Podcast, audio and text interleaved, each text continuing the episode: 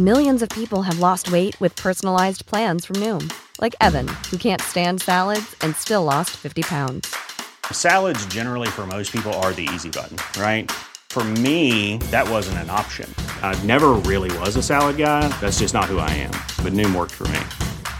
Get your personalized plan today at Noom.com. Real Noom user compensated to provide their story. In four weeks, the typical Noom user can expect to lose one to two pounds per week. Individual results may vary. The future is a hefty responsibility and not one that we take lightly. But then taking things lightly has never been what Hefty is about. That's why we've created the Hefty Renew program that turns hard to recycle plastics into valuable resources like park benches and building materials. To participate, simply fill up an orange Hefty Renew bag with accepted items, tie it up, and drop it in with your regular recycling. That's it. It's that easy.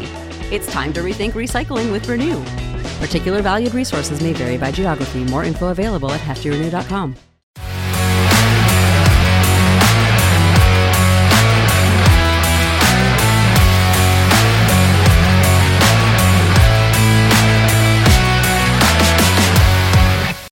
Herzlich willkommen zu Klartext Triathlon, der authentische Triathlon-Podcast von 400 Watt FTP.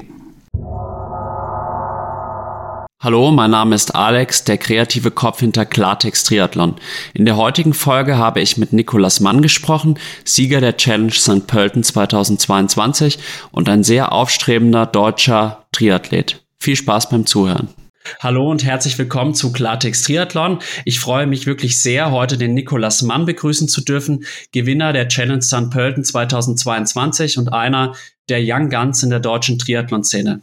Hallo Nikolas, stell dich doch mal kurz vor und wie geht's dir heute? Ja, hi. Erstmal vielen Dank, dass ich hier sein darf und ja, mir geht's gut. Ich bin jetzt gerade noch Rolle gefahren, aber ja, jetzt ready für den Podcast. Das freut mich. Kannst du noch ein paar Worte zu dir verlieren? Wo kommst du her? Wie alt bist du? Was hast du bisher im Triathlon so erreicht? Ähm, ja, also ich bin in der Nähe von Tübingen geboren, bin da auch bis, bis ich 18 war, habe ich dort gelebt, ähm, war dort auf der Schule und alles, ähm, Schwimmverein, Triathlonverein, habe da eigentlich alles durchgemacht. Ganz früher auch noch ein bisschen Fußball gespielt, aber dann relativ schnell gemerkt, ja, dass meine Talente vielleicht eher woanders liegen ähm, und dann, ja, habe ich 2012 mit Triathlon angefangen und ja, bin dem jetzt seit, ja, doch zehn Jahren jetzt treu. Und ja, 2018 bin ich dann nach meinem Abitur nach Freiburg gezogen. Einfach, weil es hier deutlich bessere Bedingungen hat zum Trainieren und weil ich ja auch seit 2015 im Kader bin. Oder beziehungsweise jetzt dieses Jahr bin ich rausgeflogen, aber das ist ein anderes Thema. Und ja, hier in Freiburg ist der Stützpunkt vom Baden-Württembergischen Triathlonverband. Und da kann man, haben wir eigentlich eine ganz coole Gruppe, wo ich ganz gut trainieren kann, wo die Bedingungen eigentlich optimal sind. Und ja, deswegen bin ich seit vier Jahren hier und habe jetzt auch bis dieses Jahr noch VWL hier an der Uni in Freiburg studiert. Ähm, werde es jetzt aber oder habe mich jetzt entschieden, das erstmal auf Eis zu legen. Ich überweise zwar noch brav die Semestergebühren, alle, alle halbe, jedes halbe Jahr. Aber ja, ich glaube, die Uni sieht mich die nächsten zwei, drei Jahre nicht mehr und dann werde ich nochmal entscheiden, wie es aussieht als Profi und dann ja, entweder weiter Profi sein oder zurück ins Studium und dann dort Vollgas geben und dann nur noch mit Halbgas-Triathlon zu machen oder vielleicht ganz aufzuhören, wer weiß. Soweit zu mir. Ich glaube, als ganz groben Überblick habt ihr jetzt schon, ja, bisschen einen Eindruck gewinnen können. Ich glaube, es haben nicht viele, sag ich mal, die Eier, das Studium abzubrechen, weil ja Triathlon jetzt nicht so eine Sportart ist wie beispielsweise Fußball, wo man dann weiß, ich bin sehr, sehr gut drin und ich schaffe es mindestens in die zweite, erste, dritte Bundesliga und man dann eigentlich für mehrere Jahre mehr oder weniger gesichertes Einkommen hat. Aber gerade in deinem Fall, nach den Ergebnissen 2022, kann man diesen Schritt, denke ich, wagen und finde ich sehr, sehr mutig und ich bin auf jeden Fall sehr gespannt, was du da in den nächsten Jahren so raushauen wirst, triathletisch gesehen. Jetzt hattest du letztes Jahr so deinen großen Durchbruch. Du wurdest dann auch zum Ende des Jahres zum Newcomer of the Year ausgezeichnet. Ja, das Ganze ging los mit der Challenge St. Pölten. Nimm uns doch einfach mal nochmal mit in dieses Rennen, in dein Gefühlsleben, in deine Emotionen während des Rennens. Ja, also wichtig da vielleicht noch zu erwähnen ist, dass ich drei Wochen davor schon auf Mallorca den 70.3 gemacht habe ähm, wurde da Dritter, habe mir dann auch schon den Slot für die 73 WM geholt dort und konnte dann halt eigentlich ganz entspannt auf die oder ja in die in die Saison oder die Saison dann weitermachen, weil so mein Hauptziel letztes Jahr war, ähm, zur 73 WM zu kommen. Das war dann direkt im ersten Wettkampf eigentlich abgehakt und dann hatte ich eigentlich schon so, ja, war ich eigentlich schon halbwegs glücklich mit meiner Saison, obwohl sie dann eigentlich auch gerade erst angefangen hat und deswegen bin ich in St. Pölten eigentlich schon reingegangen und wusste, ja, dass ich ganz fit bin, dass ich auf jeden Fall konkurrenzfähig bin und ja, mein Ziel war es auch tatsächlich schon im, im vor St. Pölten dort zu gewinnen, weil ich gedacht habe, dass es möglich ist. Ähm, klar hatte ich dann auch noch mega den guten Tag dort. Da hat eigentlich alles so funktioniert, wie ich mir das vorgestellt habe. Das Schwimmen war ja tatsächlich nicht ganz so gut. Ähm, bin da nicht mit der ersten Gruppe aus dem Wasser gekommen, aber ja, sobald ich dann auf dem Rad war, lief es echt richtig gut, muss ich sagen. Und bin ja dann auch mit Nils Frommholt zusammen ähm, dann weggefahren bei Kilometer 25 oder sowas. Ähm, und dann bei Kilometer 70 bin ich dann von Nils auch noch weggefahren, kam dann allein in die erste We in die zweite Wechselzone.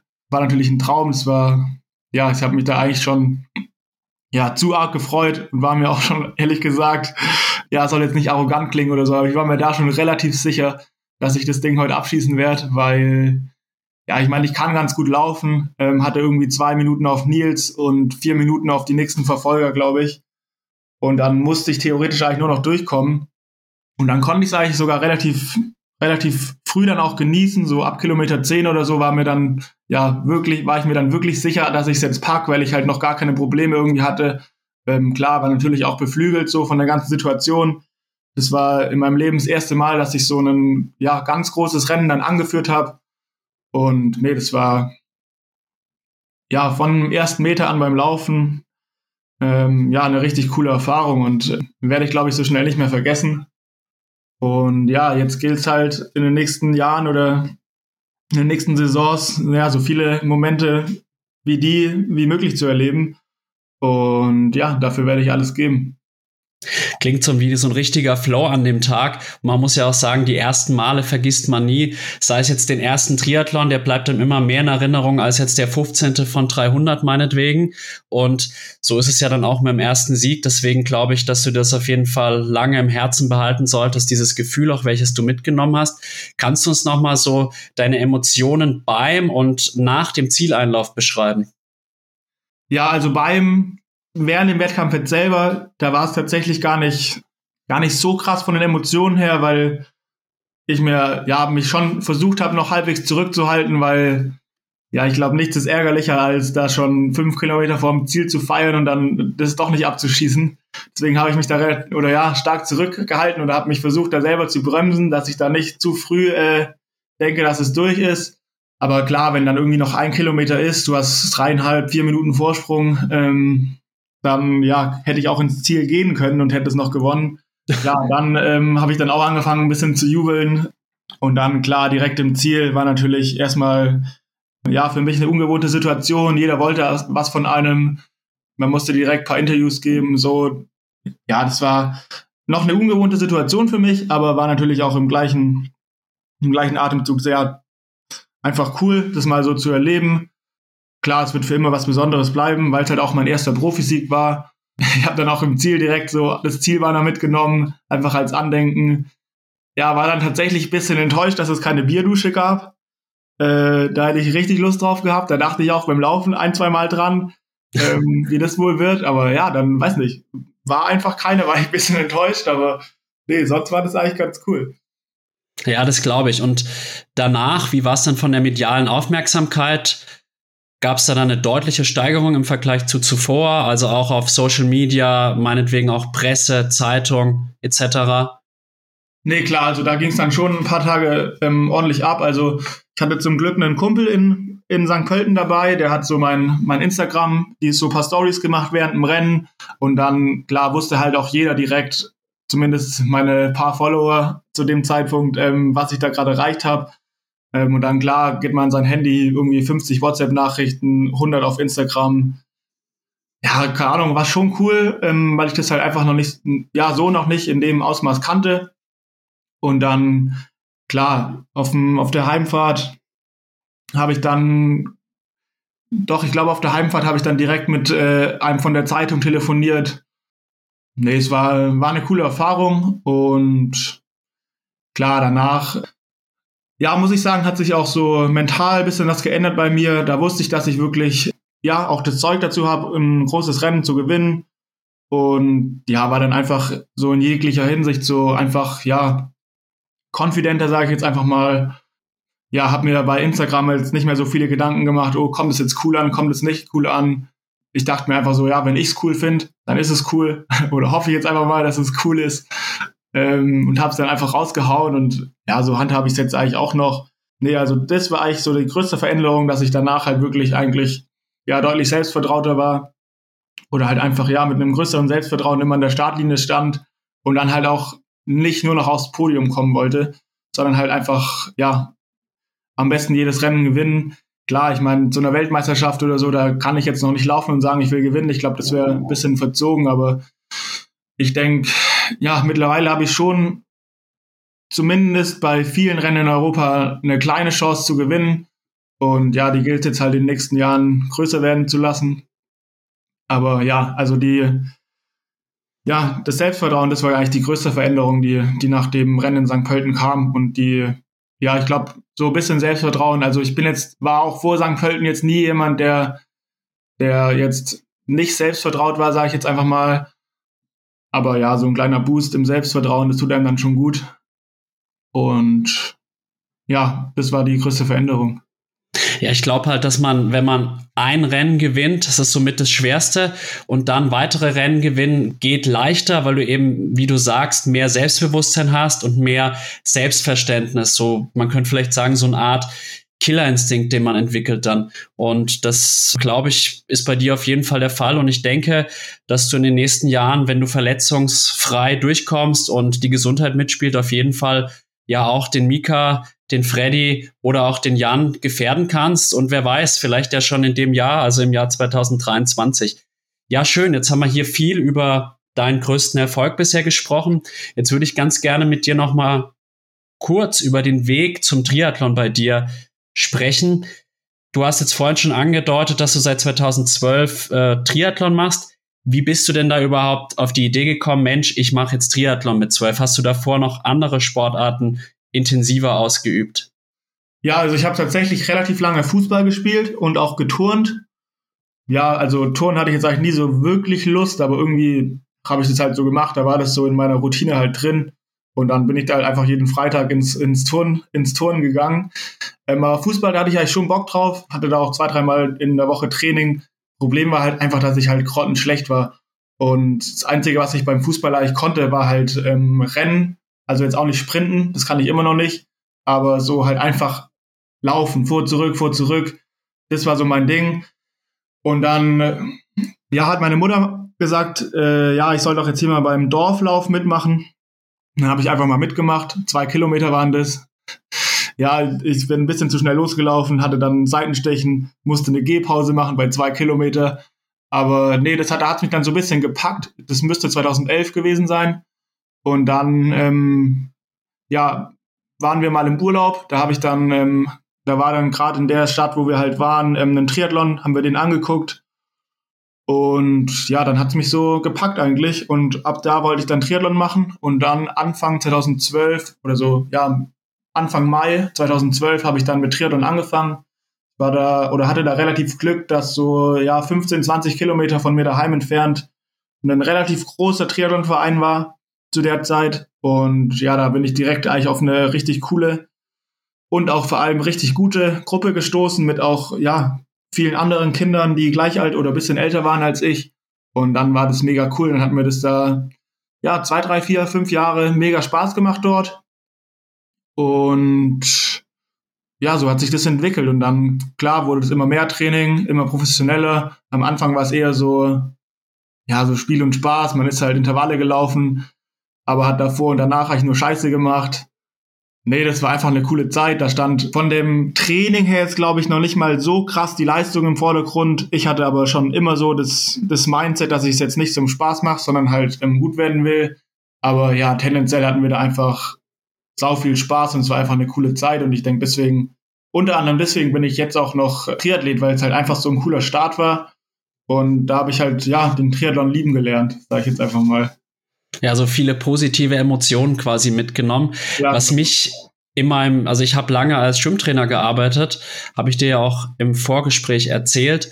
Und da ist mir mal aufgefallen, dass viele Kinder, die sehr früh Leistungssport betreiben, so sagen wir mal ab acht aufwärts, du warst jetzt dann schon ein bisschen älter, so sagen wir mal mit 15, 16, 17, ja, keine Lust mehr haben, dann aufhören, sich vom Sport, vom Leistungssport komplett distanzieren. Gab es bei dir auch mal so eine Phase, wo du gesagt hast, boah, will ich das überhaupt? Das ist mir alles zu viel. Ich, ich verpasse irgendwas. Ich würde jetzt lieber mal mit meinen Freunden zusammen, ja, weggehen, chillen, sowas. Ähm, nee, also tatsächlich gar nichts in die Richtung. Ich war da immer äh, Feuer und Flamme, war da immer mit 100% dabei.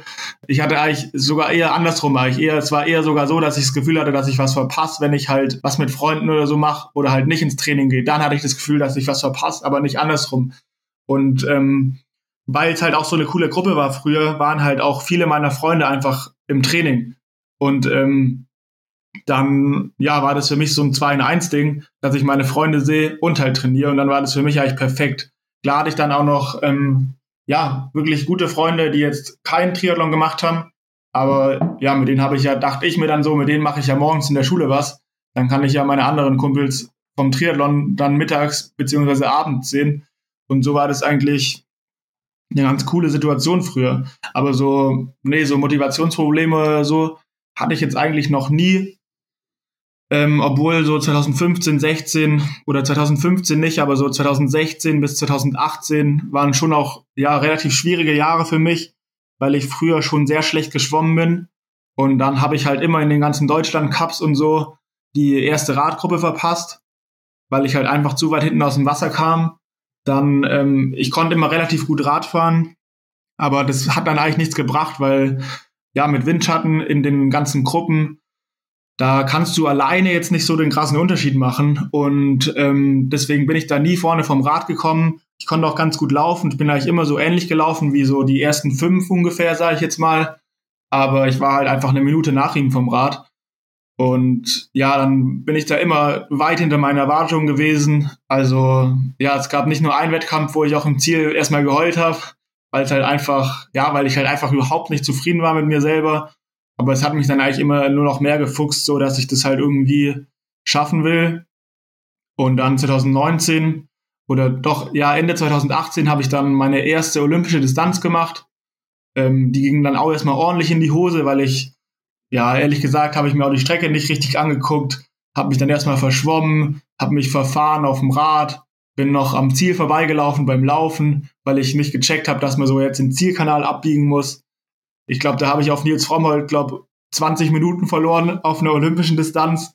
Ja, die ging richtig in die Hose, aber da, da habe ich halt schon gemerkt, so, das liegt mir viel mehr, es macht mir viel mehr Spaß und das will ich auf jeden Fall machen. Und dann 2019 war ich auch noch als Junior letztes Jahr ähm, im Jugendcup aktiv, aber ja, war da auch nicht gut. Und dann Ende 2019 habe ich noch drei olympische Distanzen gemacht. Ähm, eine davon auch gegen Fred Funk. Der hat mir dann auf einer olympischen tatsächlich nur eine Minute oder so gegeben. Da war ich relativ stolz drauf. Nee, und dann bin ich da so jetzt reingerutscht. Aber ja, ehrlicherweise muss ich auch dazu sagen, dass ich von Anfang an nur Langdistanz machen wollte. Also ich wollte nie eigentlich nach Olympia, das war nie so ein Traum von mir. Habe eigentlich mit Triathlon angefangen, um Langdistanz zu machen oder um ja, zumindest mal Mitteldistanz zu machen und später auch Langdistanz. Vielleicht eine lustige Geschichte noch kurz dazu ähm, in meinem ersten Gespräch, wo ich am Anfang im Kader gekommen bin, habe ich, da habe ich halt überhaupt nichts, nicht nachgedacht, was ich jetzt da sagen sollte, was halt irgendwie vielleicht auch der, der Präsident vom BWTV, vom Baden-Württembergischen Triathlonverband von mir hören will. Da habe ich dem erstmal gesagt, dass ich eigentlich auf Olympia und so gar keinen Bock habe und eigentlich nur Triathlon mache, um halt irgendwann mal einen Ironman Hawaii zu gewinnen. Ja, fand er dann nicht so witzig, der hat mich, glaube ich, am liebsten rausgeworfen. Aber ja, der jetzige Landestrainer Wolfram Bott, der auch jetzt noch mein Trainer ist, der hat, äh, glaube dann zum Glück ein gutes Wort für mich eingelegt. Auf jeden Fall war ich dann noch ein paar Jahre im Kader und ja, jetzt bin ich hier. Mach nur noch Mitteldistanz.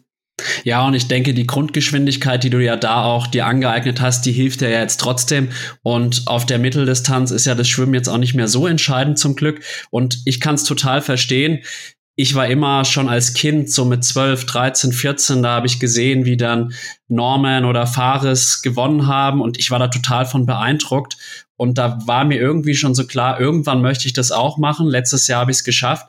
Und gerade auch in der öffentlichen Wahrnehmung zählt ja irgendwie gefühlt der Ironman wesentlich mehr als die olympische Distanz. Und insofern finde ich es gar nicht so ungewöhnlich, aber ich kann mir schon vorstellen, dass es bei dem einen oder anderen Kadertrainer dann nicht so gut ankam. Und ich glaube aber, der Erfolg gibt dem Recht, der ihn hat. Und du bist jetzt sehr, sehr erfolgreich letztes Jahr gewesen.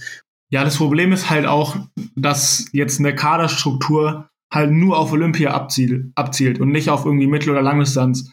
Das ist jetzt auch der Grund, warum ich jetzt dieses Jahr aus dem Kader geflogen bin. Also ich hätte theoretisch noch ein Jahr gehabt im U23-Bereich. Ähm, ja, bin jetzt aber dieses Jahr rausgeflogen. Weiß offiziell gar nicht genau warum. Also ich habe da irgendwie, ich weiß nicht, für die Verantwortlichen war es irgendwie klar, dass ich aus dem Kader fliege. Für mich war es irgendwie nicht so klar. Ich habe irgendwie gehofft, man boxt mich noch ein Jahr durch. Auch wenn ich natürlich seit fünf Jahren keine Kaderquali mehr hatte. Aber ich dachte so, ja, wenn die mich jetzt fünf, sechs Jahre durchgeboxt haben ohne Kaderquali, dann werden sie es jetzt das letzte Jahr wohl auch noch machen. Aber nee, irgendwie habe ich die Rechnung da ohne die gemacht. Ja, bin auf jeden Fall jetzt rausgeflogen. Aber ja, ich glaube, ich bin der Letzte aus dem BBTV-Kader, der die der den Anspruch äh, da auf den Kader hat, weil ja, wie gesagt, ich habe letztes Jahr nur Mitteldistanzen gemacht. Darauf zielt das System absolut nicht ab. Deswegen denke ich, kann ich und muss ich damit leben. Aber nee, bisschen nervt mich schon, wie man vielleicht raushört, aber eigentlich ist es mir auch komplett egal. Ja, also ich glaube, du schaffst es auch ohne, auch wenn es natürlich trotzdem ärgerlich ist. Ich meine, warum soll man was, was man jetzt, sage ich mal, ein paar Jahre in Anführungsstrichen geschenkt hat, dann nicht auch weiter mitnehmen? Das ist, das ist ganz klar, kann ich da schon voll nachvollziehen. Ja, dann haben wir jetzt ein bisschen deine Jugendjahre gesehen und wann war dir denn dann klar, das mache ich als Profi? Und mich würde dann auch interessieren, wie haben darauf beispielsweise deine Eltern, dein Umfeld reagiert, weil es ja schon so ist, Triathlon-Profi, die wenigsten werden Millionäre. Und es ist ein gewisses Risiko, was man geht. Das ist jetzt kein sicherer Beruf. Man ist ja im Endeffekt eine Art Ich-AG. Und neben der sportlichen Leistung zählt ja auch dann vor allem auch Sponsoring, Vermarktung, Influencertum, muss man fast schon sagen, dazu. Wie, wie war das da bei dir? Ähm, ja, also tatsächlich war für mich von Anfang an klar, dass ich Profi werden will. Aber halt auch nicht so, dass ich so der, der Profi bin, der gerade so über die Runden kommt. Also entweder ich mache es halt richtig und bin dann auch wirklich gut oder ich mache es halt gar nicht. Und ja, also ich glaube, meine Eltern, die haben es fast befürchtet, dass das der Schritt irgendwann kommen wird. Klar, die so die letzten zwei, drei Jahre haben die schon noch sehr drauf geguckt, dass ich mein Studium halbwegs voranbringe. Ja, jetzt als ich sie dieses Jahr, ja, als ich da mal so angefühlt habe oder angetastet habe, wie oder ja, dass ich mein Studium jetzt erstmal pausieren will, da ähm, klar sind die da jetzt nicht in Freudenschreie ausgebrochen, aber sie haben es, glaube ich, so ganz gut verstanden. Und nee, also ich kann mich da überhaupt nicht beschweren. Also meine Eltern, die haben mich immer ganz gut unterstützt, haben mich auch früher überall hingefahren. Und nee, ich denke, ich denke, so ist jetzt eigentlich eine ganz gute Situation. Ich glaube, sie haben jetzt schon auch begriffen, dass ich es auch wirklich schaffen kann. Und ja, ich glaube, ich glaube, jetzt hinterfragt es gerade niemand. Aber ja, ich weiß natürlich auch, dass es meine, vor allem meine Mutter schon sehr begrüßen würde, wenn ich jetzt vielleicht noch wenigstens eine Klausur oder so im Semester schreiben würde. Aber ja, ich sehe es halt so, ich will 100% Triathlon machen. Alles, was dem Plan jetzt nicht äh, von Vorteil ist, will ich jetzt erstmal nicht mehr machen. Und ja, ich glaube, ich würde es einfach bereuen. Ich meine, ich habe jetzt die Chance, da irgendwie Vollgas zu geben, wenn ich jetzt erstmal studiere und vielleicht, äh, ja, vielleicht, man weiß es nicht, vielleicht klappt auch beides, aber ich will jetzt einfach erstmal nur Triathlon machen. Jetzt habe ich die Chance und nicht in fünf Jahren. Und ja, deswegen ist es meine Entscheidung jetzt gewesen. Bin damit nach wie vor äh, ja, sehr zufrieden bisher. Gut, ich ist jetzt auch noch nicht so lang her. Also, ich meine, das ist jetzt noch nicht mal drei, vier Monate, als das neue Semester angefangen hat. Oder ich weiß gar nicht genau, wann es angefangen hat, aber ist auf jeden Fall noch nicht so lange her. Ähm, aber nee, ich glaube, meine Eltern können damit ganz gut leben. Mittlerweile ich sowieso. Ähm, ich denke, ja, man selber muss am meisten von sich überzeugt sein, dass man irgendwie das schaffen kann. Sonst ja, muss man es gar nicht versuchen, wenn man selber nicht dran glaubt. Und ja, deswegen ist es, glaube ich, so der richtige Weg. Also viele Sportler, unter anderem ja auch der Jan, haben ja gezeigt, dass dieses nur Plan A haben, es gibt keinen Plan B, gut funktionieren kann. Und da könnte ich mir durchaus vorstellen, dass das bei dir auch aufgeht. Ich wünsche es dir auf jeden Fall und werde. Es ist ja nicht so, dass ich keinen Plan B habe. Also ich habe mein Studium ja nicht abgebrochen. Ich habe es ja nur pausiert. Ich kann, ich kann theoretisch mich jetzt für eine Klausur anmelden und schreibe in einem Monat fünf Klausuren. So ist es ja nicht. Ich habe es jetzt nur ähm, einfach mal pausiert. Bei VWL ist es halt relativ entspannt. Da kann man so viele Semester brauchen, wie man will. Und nee, wenn ich in zwei Jahren sage, oh nee, ich bin jetzt doch nicht so weit, wie ich hätte sein wollen im Triathlon und ich sehe das jetzt nicht, dass ich irgendwie in den nächsten fünf Jahren die Chance habe, Weltmeister zu werden, dann, dann höre ich einfach auf und, und mache Vollgas mein Studium mit aller Energie, die ich jetzt halt in Sport investiere. Ähm, mir ist es halt nur wichtig, dass ich halt entweder gar nicht mache oder Vollgas mache. Und jetzt mache ich halt gerade Vollgas Triathlon und ja, wenn das nicht klappen sollte, mache ich halt Vollgas Uni. Aber das, wie gesagt, das kann ich einfach wieder fortsetzen, wann immer ich will. Und wenn ich in einem Jahr denke, oh nee, so gar nichts neben Triathlon ist doch auch blöd, dann fange ich halt wieder ein bisschen an, ein, zwei Klausuren im, im Semester zu schreiben. Das ist auch kein Problem. Aber ja, meine Entscheidung für dieses, für dieses Jahr steht jetzt erstmal und dann ähm, ja, wird sich sehen, wie es läuft mit 22 kann man das auf jeden Fall ausprobieren, weil es ist nichts verloren und wenn du jetzt, sag ich mal, zwei, drei Jahre in Anführungsstrichen verlieren würdest fürs Studium, dann ist es auch kein Drama, wenn du das nachholst und ich denke, das ist für dich, weil du ja auch sehr überzeugt davon rüberkommst, auf jeden Fall der richtige Weg. Das, da bin ich wirklich ganz, ganz, ganz sicher. Schön. Ähm, wir hatten jetzt viel über deine Erfolge, wir haben jetzt viel über deinen Weg in den Triathlon gesprochen. Wir hatten jetzt 2022 gerade in der zweiten Saisonhälfte, da gab es auch zwei größere Rückschläge. Vielleicht magst du da mal drauf eingehen, was da in Dresden und auch in St. George passiert ist. Ja, genau. Also ähm, ja, so gut wie meine Saison eigentlich angefangen hat, so schlecht ist die eigentlich auch geendet, sage ich jetzt mal. Ähm, ja, also ich war ja dann klar, dass ich zur 73 WM gehe, hatte da dann auch schon alles geplant. Ähm, dann hat Dresden eigentlich noch ganz gut reingepasst, weil es sechs oder sieben Wochen vorher war und ich direkt nach Dresden eigentlich, oder ja, bin ich direkt nach Dresden, nach Park City in die Höhe geflogen mit Ruben Punkte und Fred Funk, ähm, um mich da dann eben für die WM zu, vor, vorzubereiten. Aber ja, in Dresden bin ich dann leider gestürzt bei Kilometer 8 auf dem Rad, hab mir zum Glück nichts gebrochen oder so, aber der Wettkampf war dann halt leider vorbei, weil mein Lenker so fast abgebrochen ist. Also da hat sich das, ähm, der eine, das eine Extension oder der eine Griff vom Aerolenker hat sich so, ja, doch sehr gelöst und hing dann auch ähm, nach paar Kilometern ganz weg. Ähm, und da konnte ich dann einfach nicht mehr weiterfahren. In Dresden waren auch ganz eklige Bedingungen. Da hatte es brutale Windböen. Es war irgendwie sieben, acht Grad warm oder kalt. Äh, es hat geregnet.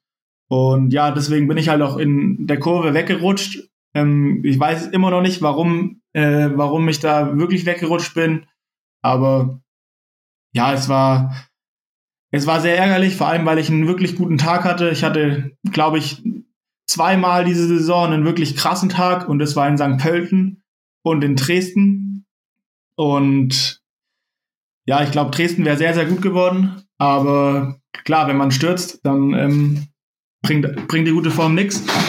Und dann, ja, die 73 WM war dann auch eher, eher bitter. Also ich habe richtig gut trainiert gehabt mit Fred und Ruben. Viereinhalb Wochen lang in der Höhe und ja, bin dann mit Fred eine Woche vorher dann runter nach, nach St. George zur WM und habe mir dann leider eine Erkältung geholt. Äh, hatte dann eigentlich, war ich mir noch relativ sicher, dass ich starten kann, aber dann habe ich so nach zwei, drei Tagen ähm, dann am Montag in der Rennwoche dann auch noch Husten bekommen und bei Husten ist es halt immer so ein Ding bei mir. Ähm, wenn ich mal Husten habe, dann ist es irgendwie immer relativ langwierig bei mir. Also ich kann da machen, was ich will, ich kann da irgendwas fressen, Tee trinken, komplett egal. Das, das geht einfach nicht schnell weg bei mir. Und ja, es ging dann auch nicht weg. Und ja, mit Husten musst du dich nicht an der Startlinie von der WM stellen könnte mir vorstellen, dass ich irgendwie diese Mittel es dann schon geschafft hätte, aber auf keinen Fall irgendwie gut. Und ja, um nur zu starten oder zu finishen, bin ich ja dann auch nicht dort gewesen. wollte ja einfach auch ein, ein gutes Ergebnis dort liefern. Und das habe ich halt nicht gesehen. Vor allem, weil es halt auch einfach nicht möglich gewesen wäre. Also ich hätte, oder ich habe die Vorbelastung mit Fred am Tag davor, bin ich noch gelaufen, aber das ging halt überhaupt nicht. Ich habe da nur rumgehustet, habe mich brutal scheiße gefühlt.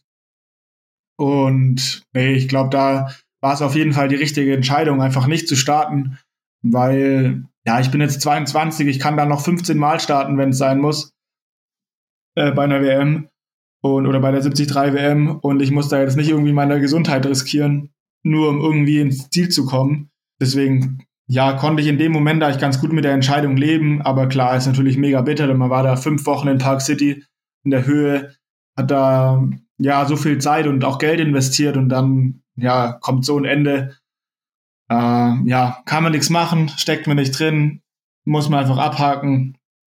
Aber klar, ist mega bitter. Ja, es war aber auf jeden Fall die richtige Entscheidung, weil man weiß ja auch nie, was man sich dann kaputt macht, wenn man dann krank an die Startlinie geht. Ich hatte die Situation tatsächlich auch schon 2019 beim Heilbronn, Challenge Heilbronn Triathlon. Da ging es mir den Tag davor wirklich gar nicht gut, war total verschnupft und ja, dann habe ich gedacht, okay, ich warte jetzt noch mal ab und ja, dann ging es mir den nächsten Tag zum Glück besser und ich konnte starten.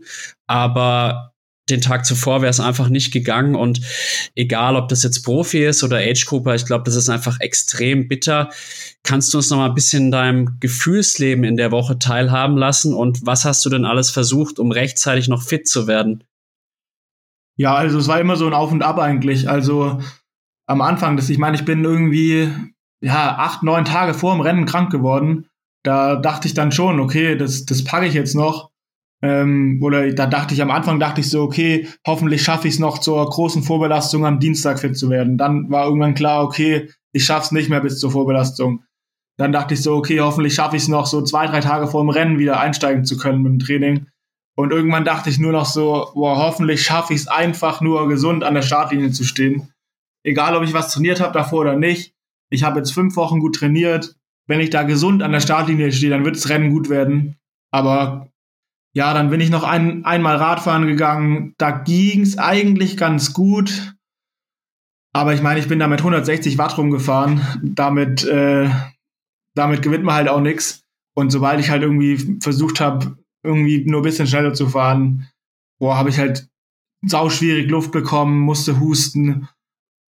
Ja, nee, also tatsächlich konnte ich mit ähm, mit der Situation eigentlich, denke ich, ganz gut umgehen, weil ich halt auch wusste, dass es jetzt die einzig richtige Entscheidung war. Und ja, ich bin da jetzt eigentlich nicht so ein emotionaler Mensch. Also, wenn ich weiß, dass es die richtige Entscheidung war dann, und ich da nichts machen konnte, dann, dann war das für mich okay. Es war halt bitter, aber ja, mehr dann auch nicht. Ja, was habe ich versucht, um irgendwie wieder fit zu werden? Also klar habe ich halt irgendwie wie Tee getrunken, hab dann auch mir von Freds Freundin, die dann noch nachkamen, noch so Zink und Vitamin C bringen lassen aus, aus Deutschland, weil ich mir eigentlich in Amerika nichts äh, holen wollte, weil ja, ich habe mich da wissen erkundigt und mir haben so viele Leute gesagt, so oh, sei da ganz vorsichtig, weil ja, die nehmen es mit so Verunreinigungen und so nicht so genau. Und ja, darauf hatte ich halt gar keinen Bock gehabt. Aber ja gut, ich meine, was willst du? Dann habe ich noch habe ich noch so inhaliert mit über so einem über so einem heißen über so einem heißen Koch oder, oder über kochendem Wasser.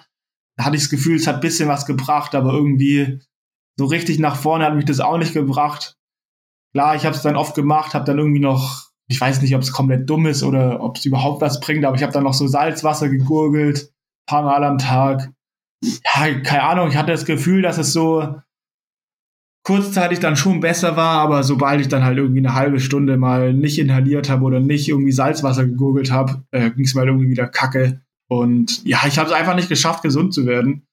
Und ja, habe das dann eigentlich so Samstag, nee, einen Tag vorher oder zwei Tage vorher habe ich entschieden, okay, ich starte nicht. Weil, oder am Morgen, also am Morgen, am Morgen bevor dem Rennen habe ich entschieden, ich starte nicht, weil da hätte man schon das Rad und alles einchecken müssen. Und dadurch, dass es zwei Wechselzonen gewesen sind, wäre es mega der Krampf gewesen, äh, sein Rad dann wieder zu bekommen, ohne halt zu starten. Deswegen habe ich eigentlich am Tag vorher schon entschieden, ob ich starte oder nicht. Und ja, ich bin dann auch am Samstag, also am Renntag, aufgestanden und dachte mir so, oh scheiße, ich könnte jetzt niemals eine, niemals eine Mitteldistanz machen. Deswegen, ja, es war zu 100% die richtige Entscheidung, aber ist natürlich bitter. Und ja. Ja. Absolut. Hattest du dann noch Unterstützung bei der Entscheidung? Leute, die im Umfeld, die dir geholfen haben oder Ratschläge gegeben haben? Nee, eigentlich nicht. Also ich glaube, so Sachen, die muss man einfach auch selber entscheiden. Ich glaube, die, die kann einem niemand abnehmen, so eine Entscheidung. Ähm, klar kann dir irgendjemand sagen, so ja, es wäre wahrscheinlich smarter, jetzt nicht zu starten, aber am Ende, am, am Ende vom Tag ist es deine Entscheidung, ob du starten willst oder nicht. Und klar, ich habe dann noch mit meinen Eltern telefoniert, beziehungsweise mein Vater war sogar dort vor Ort. Das hat es noch mal ein bisschen bitterer gemacht. Ähm, aber klar, dann habe ich noch mit meinem Trainer telefoniert. Aber ich meine, was will er machen? Er ist nicht dort, er weiß nicht, wie es mir geht. Das, die Entscheidung muss man selber treffen. Und ja, die habe ich dann getroffen und konnte dann eigentlich ganz gut mit erleben, weil was anderes blieb mir auch nicht übrig. Ja, man sagt ja immer, wenn man eine Entscheidung getroffen hat, dann geht's einem auch danach viel, viel besser. Das Schlimme ist halt immer nur keine Entscheidung zu treffen. Und ja, braucht man nicht drüber reden, war absolut die richtige Entscheidung, weil wer weiß, was du dir kaputt gemacht hättest. Ja. Was hast du denn jetzt nichtsdestotrotz aus diesen beiden enttäuschenden Erlebnissen, ich nenne es jetzt mal Rückschlägen, mitgenommen und für die Zukunft gelernt? Was, was kannst du in Zukunft besser machen? Also klar, im Nachhinein ähm, hätte ich vielleicht mehr dafür tun sollen, halt nicht oder gar nicht erst krank zu werden. Also ja, in Amerika ist ja Corona jetzt nicht so ein Ding. Also man kriegt es zumindest nicht so mit wie hier. Gut, jetzt hier mittlerweile auch nicht mehr, aber ähm, ja, als wir da in Park City im Trainingslager waren, da hast du jetzt zum Beispiel nie jemand mit Maske oder so gesehen. Aber es wäre halt wirklich smart gewesen, so zwei Wochen vor dem Rennen halt vielleicht überall in jeden Raum, in den man reingeht, also öffentlichen Raum, sage ich jetzt mal, in, sei es im Schwimmbad oder ins Gym oder ja, wo auch immer, vielleicht einfach eine Maske zu tragen. Ja, ich denke, aber eigentlich denke ich auch, dass das ist dann, dass es dann das schon war, was man so machen kann. Man kann klar halt gucken irgendwie, dass man ja sich immer warm anzieht, ja genug isst und dann ja, was kann man noch machen? Eine Maske tragen, wenn man irgendwo an einen öffentlichen Ort geht. Was anderes fällt mir jetzt ja nicht ein, was ich da hätte noch machen können. Klar, das hätte ich machen sollen oder können, wäre vielleicht gut gewesen, dann wäre ich vielleicht gar nicht erst krank geworden.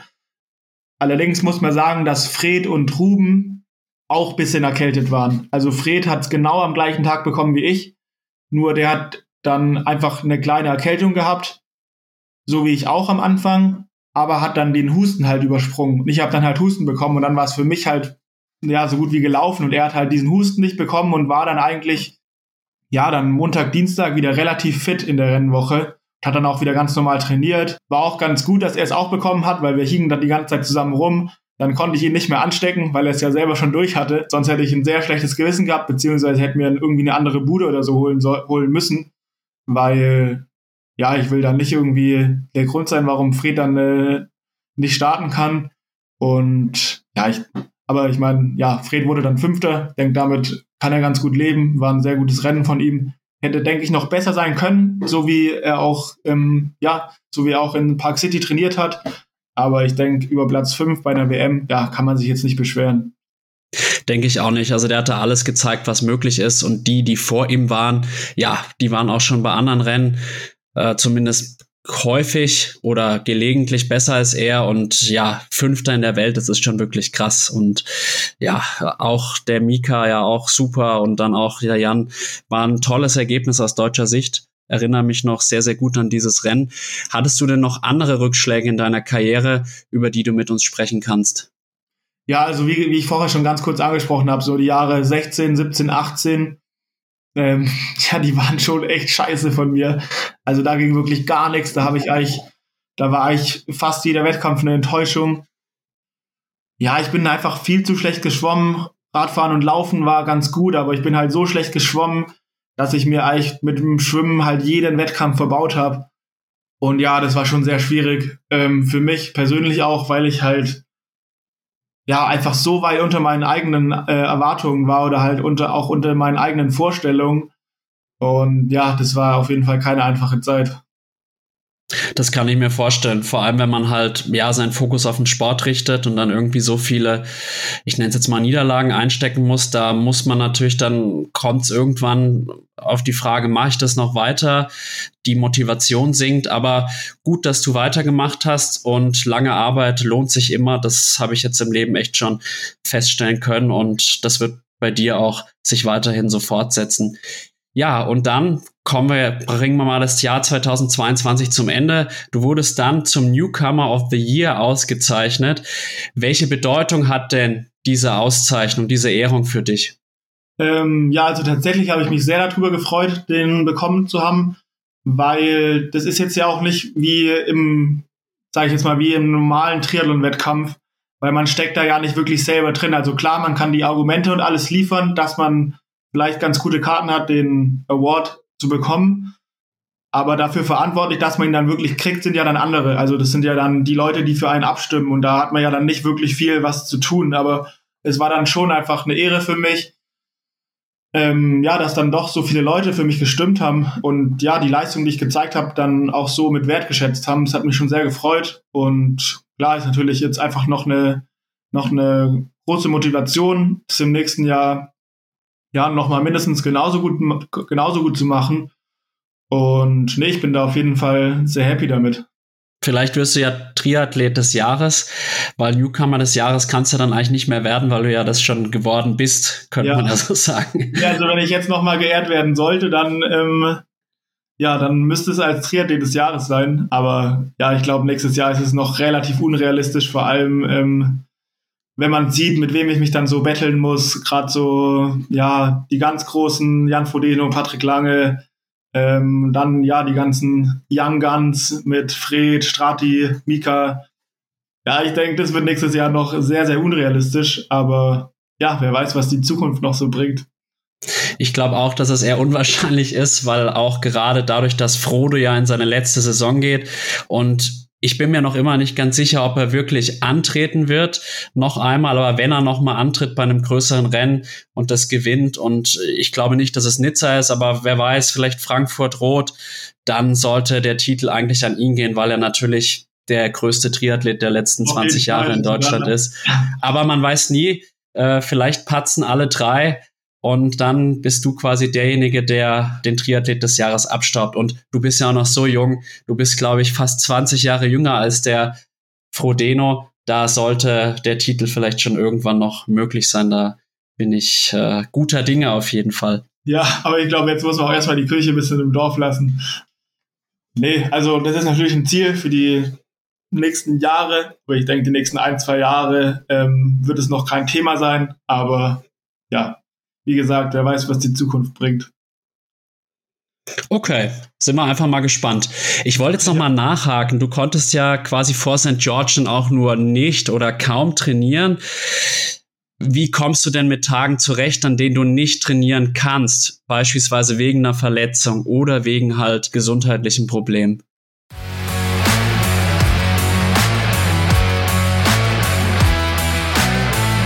Liebe Zuhörerinnen und Zuhörer von Klartext Triathlon, dem authentischen Triathlon-Podcast von 400 Watt FTP.